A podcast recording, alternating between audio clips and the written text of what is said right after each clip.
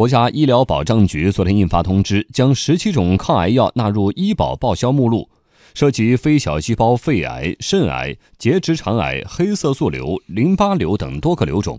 大部分进口药品谈判后的支付标准低于周边国家或地区市场价格，将很大程度上减轻我国肿瘤患者的用药负担。央广记者车丽报道。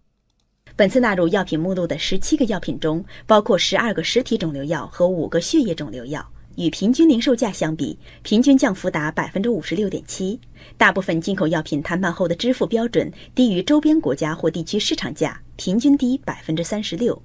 以治疗结直肠癌的西妥昔单抗注射液为例，二零一七年这个药品平均价格为四千二百元，此次谈判后降至一千二百九十五元。默克中国肿瘤事业部高级总监袁泽之说：“应该是我们是给了呃全球最低的一个价格。那通过这次医保谈判，那我们能够通过以价换量，呃，老百姓得到应用。十七种谈判抗癌药品中有十种药品均是二零一七年之后上市的药品。”国家医疗保障局局长胡静林说：“那么这次纳入医保以后啊，会使大量的原本负担不起的患者可以用得上新药。”可以改善他们的治疗效果。今年六月，国家医疗保障局新一轮抗癌药医保准入专项谈判工作开始启动。四十四个目录外独家抗癌药经过专家评审和投票遴选，并征得企业意愿，最终十七个药品获得谈判成功。药品支付标准是谈判的核心，也是国家医保经办机构与药品生产企业之间博弈的核心。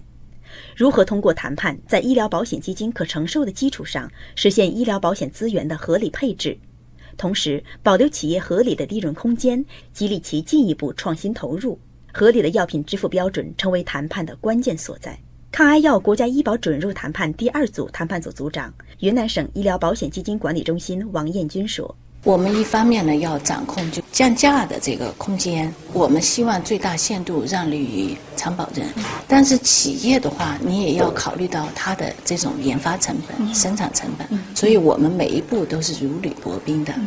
谈判成功后，下一步则是争取早日让群众尽早能够买到降价后的抗癌药，这要涉及到各省招标平台的公开挂网、医疗机构的采购、临床医生的使用等方方面面。国家医疗保障局局长胡静林表示：“准备跟卫健委协商，首先是不占今年的药占比的指标，包括医保对呃医院的这个预算管理方面，也都考虑这些因素，就使得今年的抗癌药啊，能够在制度上能够破除一些障碍，能够呢迅速的呢最快速度啊，能够让老百姓享受。”